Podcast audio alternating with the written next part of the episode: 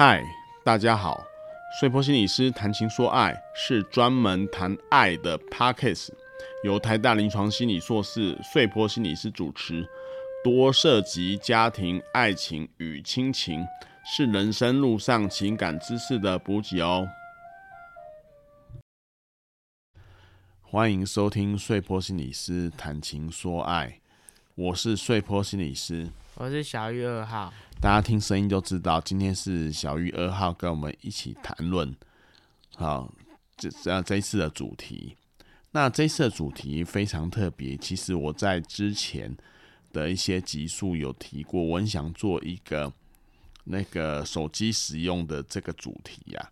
原因是我们这个节目哦，就是除了是情感教育嘛，就除了爱情、除了亲情、家庭、婚姻之外。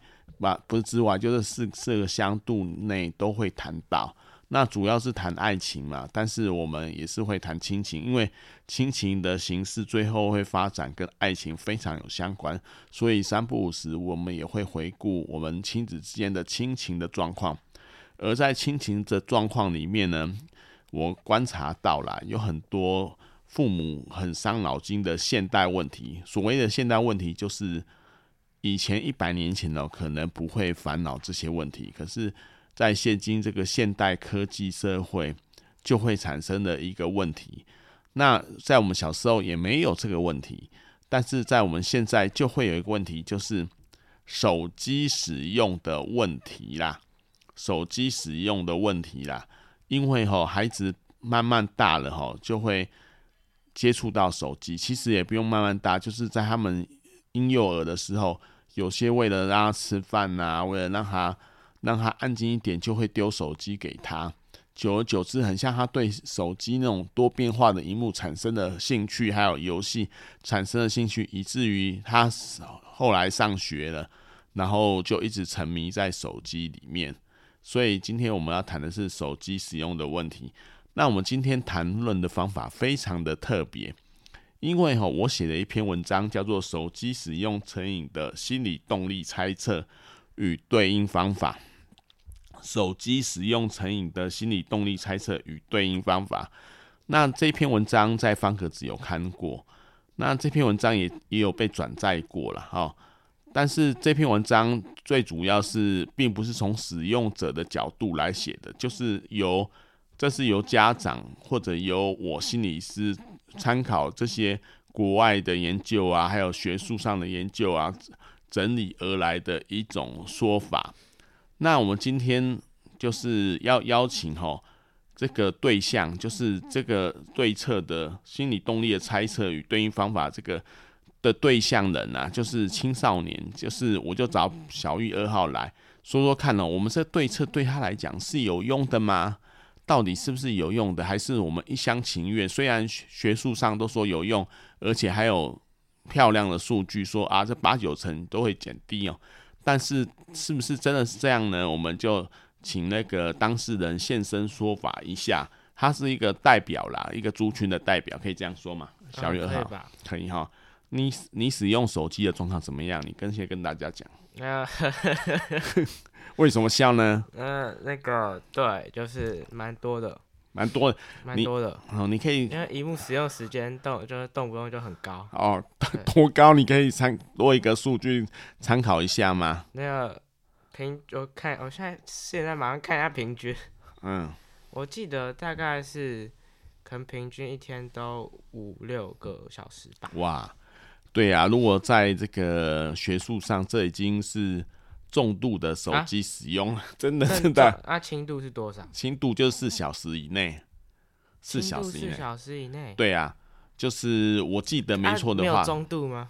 其实我觉得这这个吼有一点，它的中度、重度、重度那个的区分哦，定义没有那么的有一些干扰因素，因为你有可能拿来做作业啊。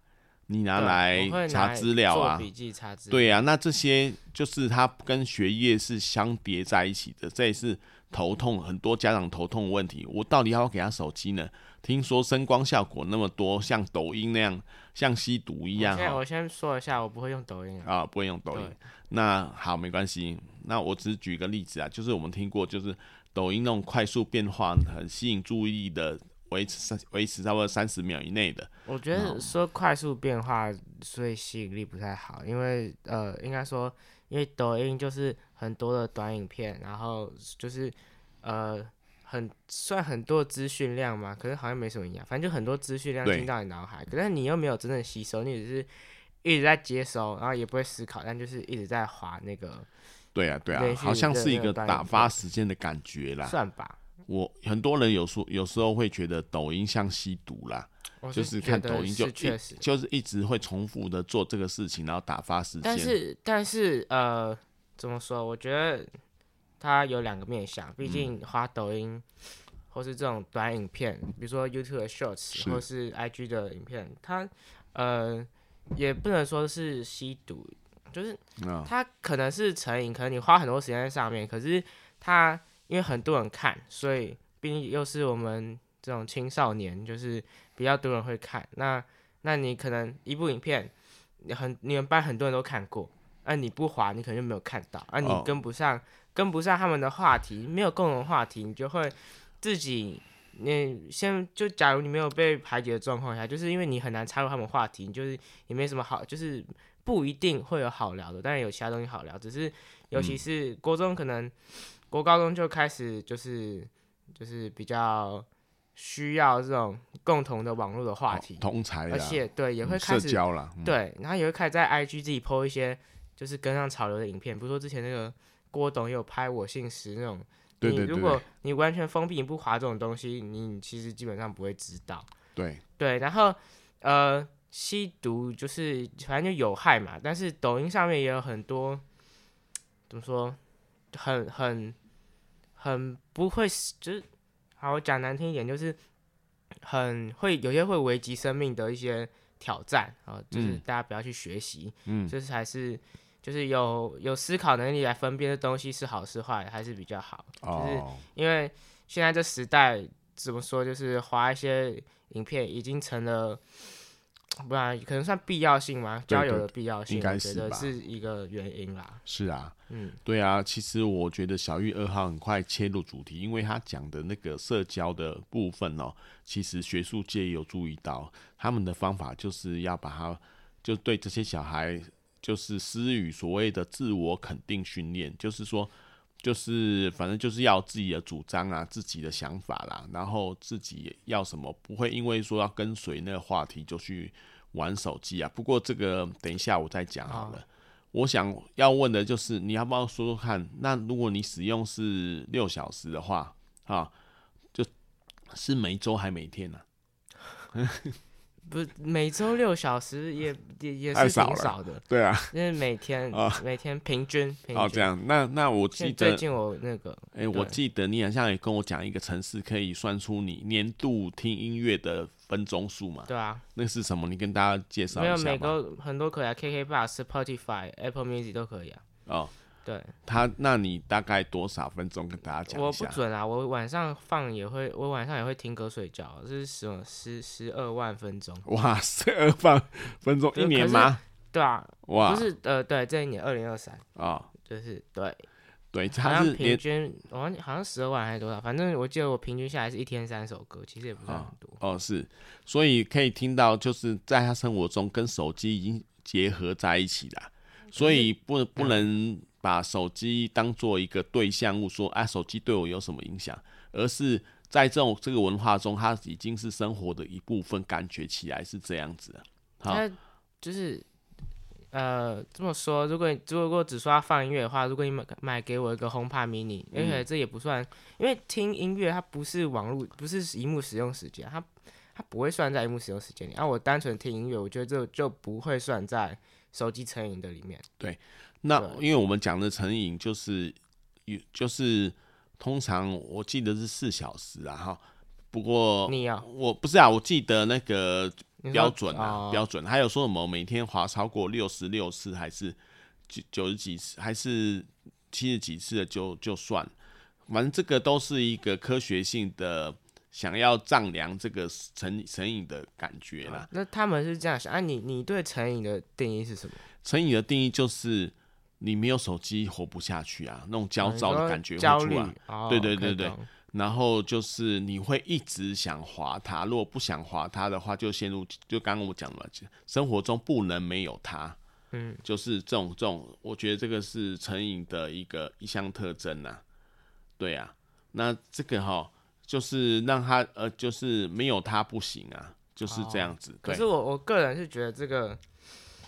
因为手机功能太全面了，是，我不觉得，我觉得这有点，呃，怎么说，呃，有点跟不上时代的定义。虽然我没办法讲出自己的定义，但是我觉得有点跟不上。啊、因为，呃，假如是我好了，我会考前就是也有暂停使用手机一段时间。可是我发现一件事情，就是我，呃，我会觉得家里的就是声音太多，嗯嗯，就是比如说妈妈做菜的声音啊，对对对，或是或是哥哥是就是就是。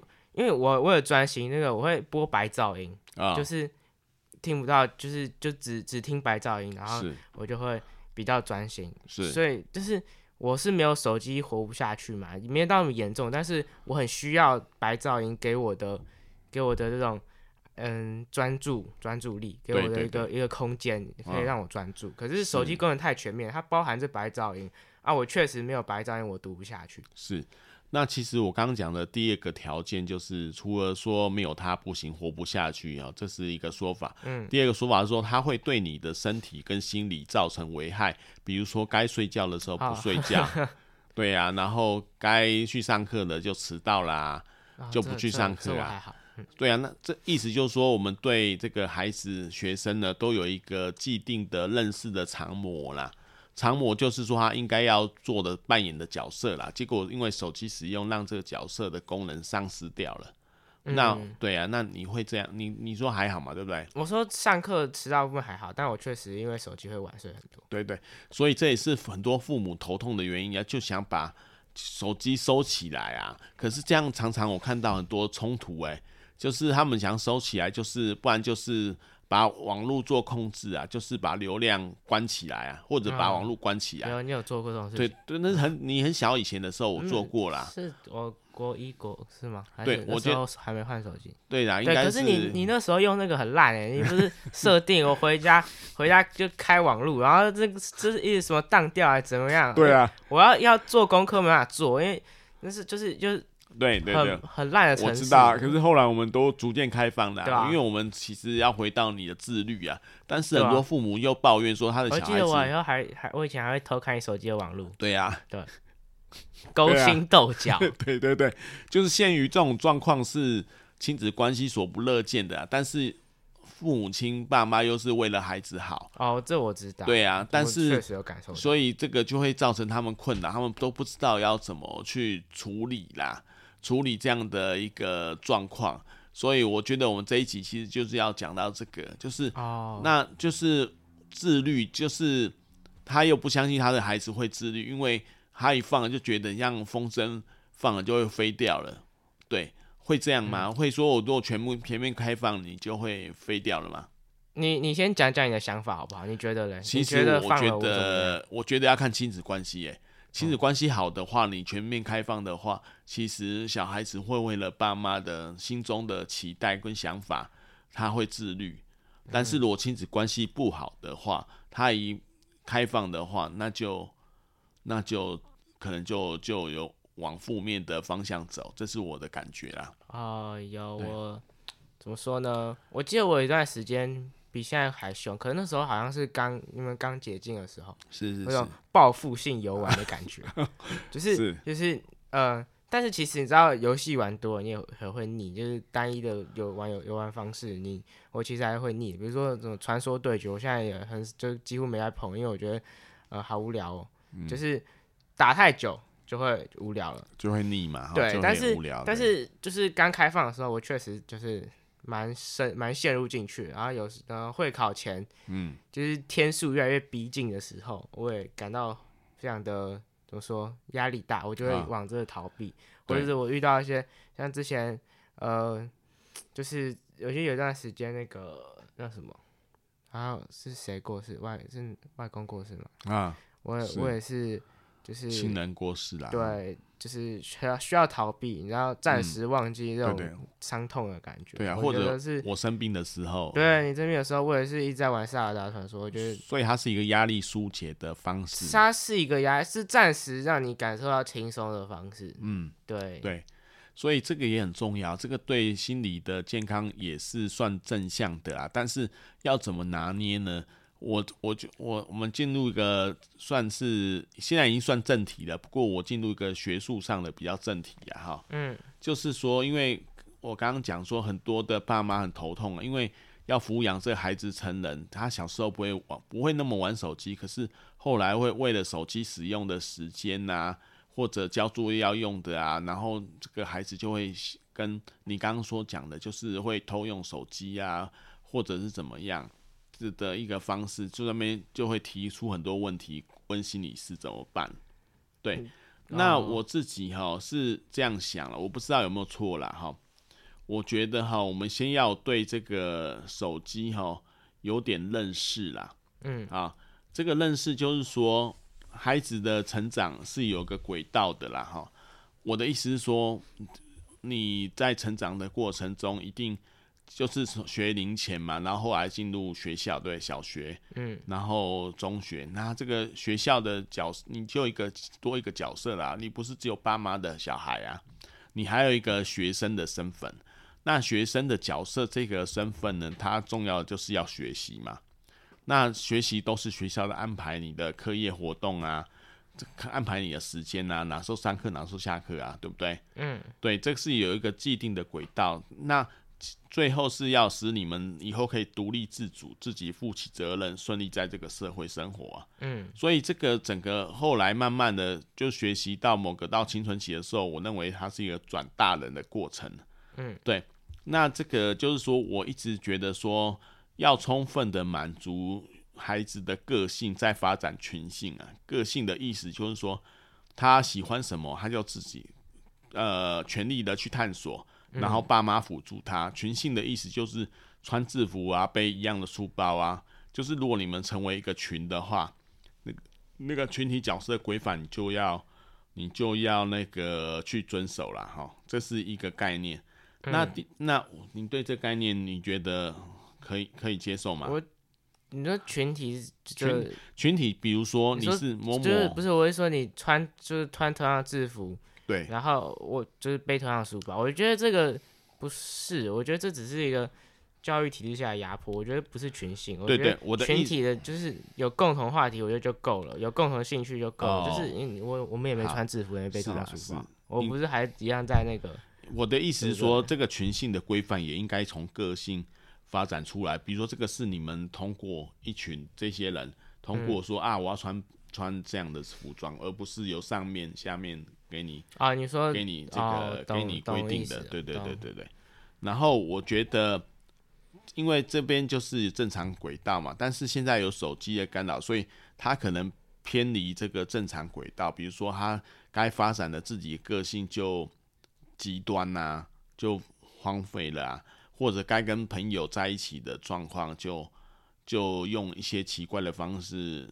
进行啊？什么是奇怪的方式？奇怪的方式就是说，他一定要看某某节目才能融入这个这个，就是刚你你你描述的。你你觉得这算一种奇怪的方式吗？嗯，为什么？为什么你会觉得他奇怪？也不太算呐、啊。我觉得他是一个，就是很像变成一个条件呐、啊。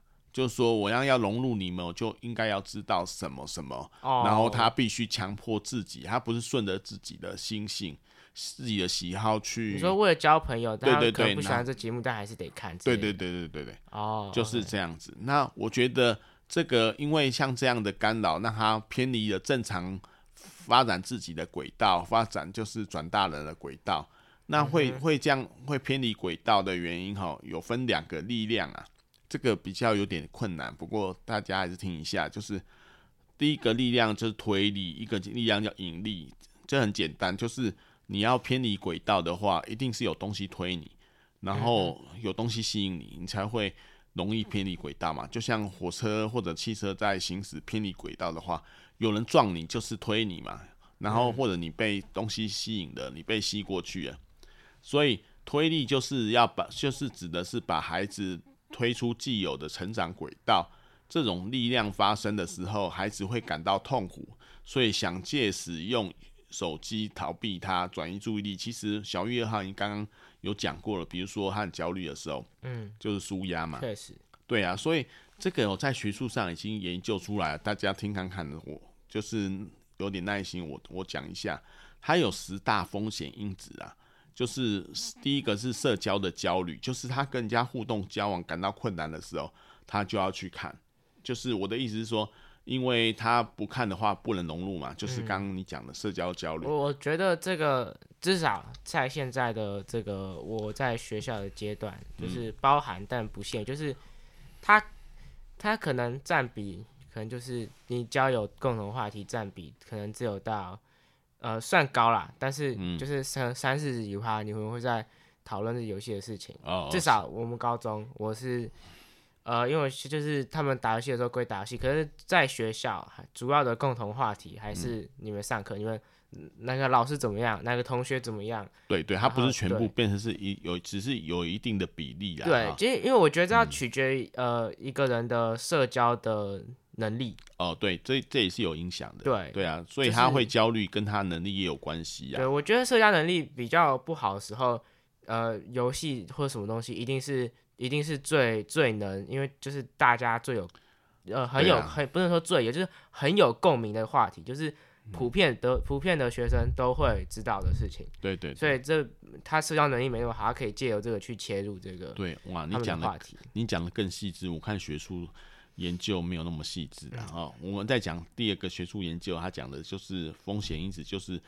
这个孩子忧郁啊，心情不好，所以他长期心情很低落的状况之下，他就想去拿，就去玩手机。嗯，就这就我之前我我刚刚之前讲的。那第三个就是其实跟社交焦虑有点关系，他叫低自尊，他的感觉自己是一个很不好的人，他就想要逃避这种感觉，就去就去打游戏啊，或者上网啊。嗯嗯。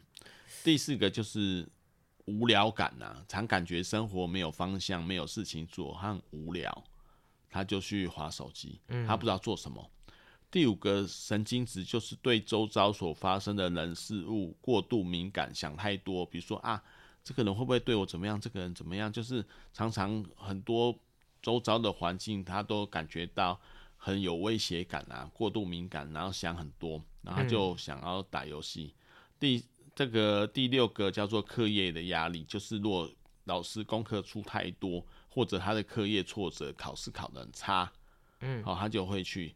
那第七个就是家庭功能不彰啦，就是特别是亲子冲突，就是他回到家里哦，我们有知道说，大概孩子就分学校生活跟家庭生活嘛，嗯，他学校生活就已经是一个世界，那他回到家庭，面对爸妈吵架啊，或者是亲子冲突啊。他就可能就会想玩手机，就自己关起来。好、那在第八个就是人际的疏离啊，疏离就是说觉得没有人想接近他、了解他，他觉得自己都不被喜欢。嗯，第九个就是敌意啊，就是他喜欢用敌对的方式解读外界的讯息而常反抗，比如说哦。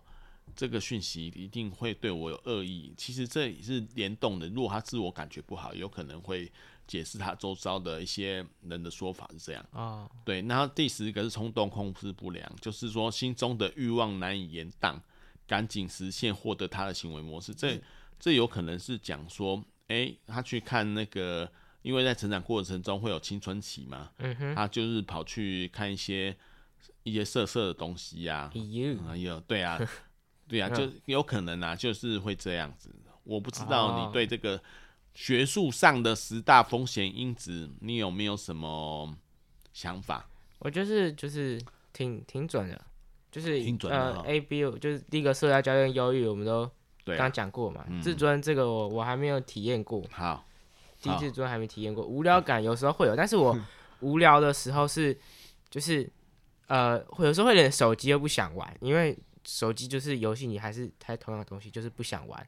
然后有时候就是我无聊感，有时候就是需要自己稍微静一下子，就是什么叫静一下子呢？就是我要躺在床上听歌，然后就是稍微放空一下。但这种这种通常不会持续很久，但就是我的无聊感是呃，就是暂时不想不想跟别人不想社交，不想玩游戏，是就是什么都不想，可能就是摸一下猫，然后稍微放空一下思想，哦、就清除一些算压力吗？对，就是清除一些自己的杂念之类的，无聊感就这样。神经质这个我也没有、嗯、也没有体验过，课业压力有是有，就是会考前嘛，刚刚有讲到。哦对对，那我想问一下，你用手机的时候是在社交网站，还是游戏，还是还是看色色的东西？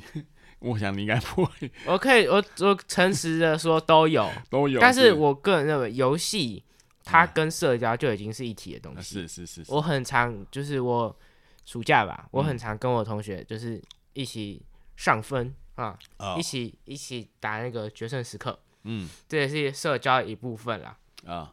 因为我们要聊，现在都可以开语音了，或是我们会通电话，然后就说哪里有哪里有，就是它其实是它其实已经变成一种团队竞技的的概念了。那你觉得爸妈要不要去了解什么决胜时刻啊这些？我刚刚也是听你讲，我也不知道你在打这个。我觉得知之者不如好之者，好之者不如乐之者，啊不是不是这个，不是这个，这是孔子说的。但是我想错了，等下让我想一下啊，那个。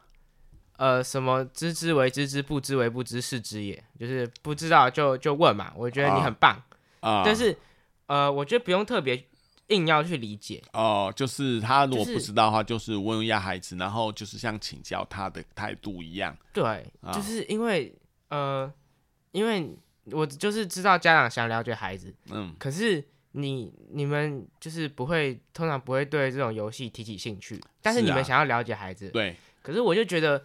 是不用刻意的去聊游戏这部分，嗯，因为就是呃，你们以这种就是角度去问，可能孩子会不耐烦，对啊，就是怎么会这种东西都不懂，那种心态会出现。我觉得就是不用特别的，呃，不用特别的怎么说硬硬聊的东西。然后，如果你想要跟小孩找共同话题，我觉得学校就是一个很棒的地方。你可以想说、哦、啊，你。你以前在学校做过什么事？可能你以前翻过墙啊，什么东西啊？然后、哦、分享对什么用用用珍珠吹别人，就是吐别人头啊，啊、哦，或者什么用卫生纸湿的卫生纸砸人之类的，哦、就是你就是我年轻时对对对，年轻时候有些的东西分享、疯狂的是一些事情，哎，就是到现在你我认为你的孩子应该也会很有兴趣，至少我会是有兴趣的啊啊，对，我觉得这是宝这个意见很宝贵啊，因为。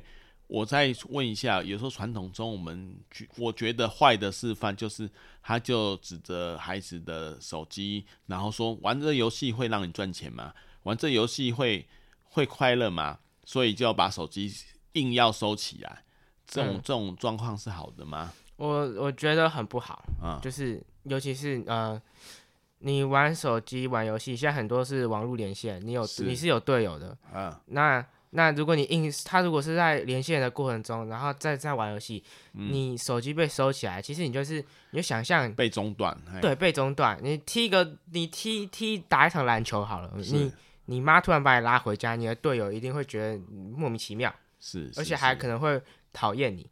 对对，因为你关系的冲突啦，对，就是它是已经是一个社交的一个东西了，游戏已经是一个很社交的一个有一个。